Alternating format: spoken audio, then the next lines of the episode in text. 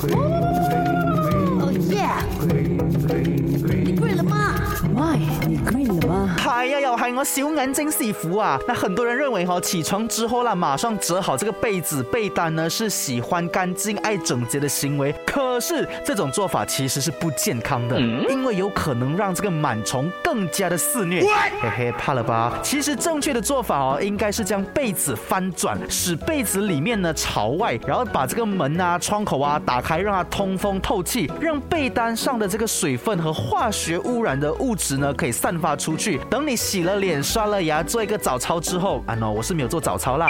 再叠好这个被子呢才是正确的，因为我们人哦在睡眠当中皮肤。会排出大量的水蒸气，会让被单受潮。人的呼吸作用呢，和分布全身的毛孔也会排出很多种的气体，还有汗液。起床之后，如果你马上把被子叠好的话呢，被单里面呢就会吸收或者是吸附水分和气体，这样呢很容易让这个被单成为一个污染源，是对健康有害的。